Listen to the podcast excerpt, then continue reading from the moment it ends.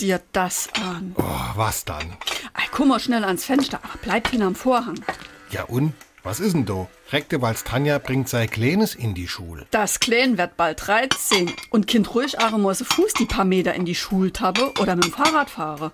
Aber die Frau Reckdewald huckt ja lieber ins Auto und bringt ziehen. Wahrscheinlich bis es im Klassenzimmer auf dem richtigen Stielchen huckt. Jo, dann lass es doch. Es gibt so ne und so ne. Wahrscheinlich ist das auch so ein Fall von, wie sagt man da, äh, Helikoptere Ältere. Das glaubst du, aber mir hat's vor kurzem verzählt, es, also ist Tanja, wäre die Bestfreundin von seiner Tochter. Da war mir alles klar.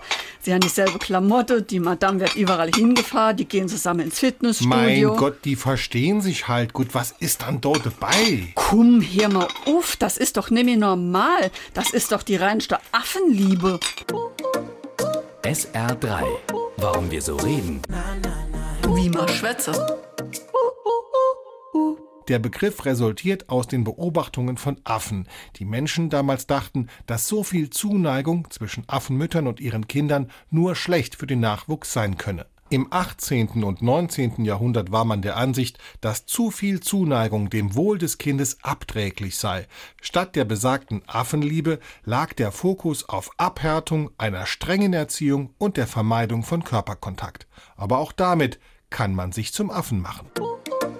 SR3.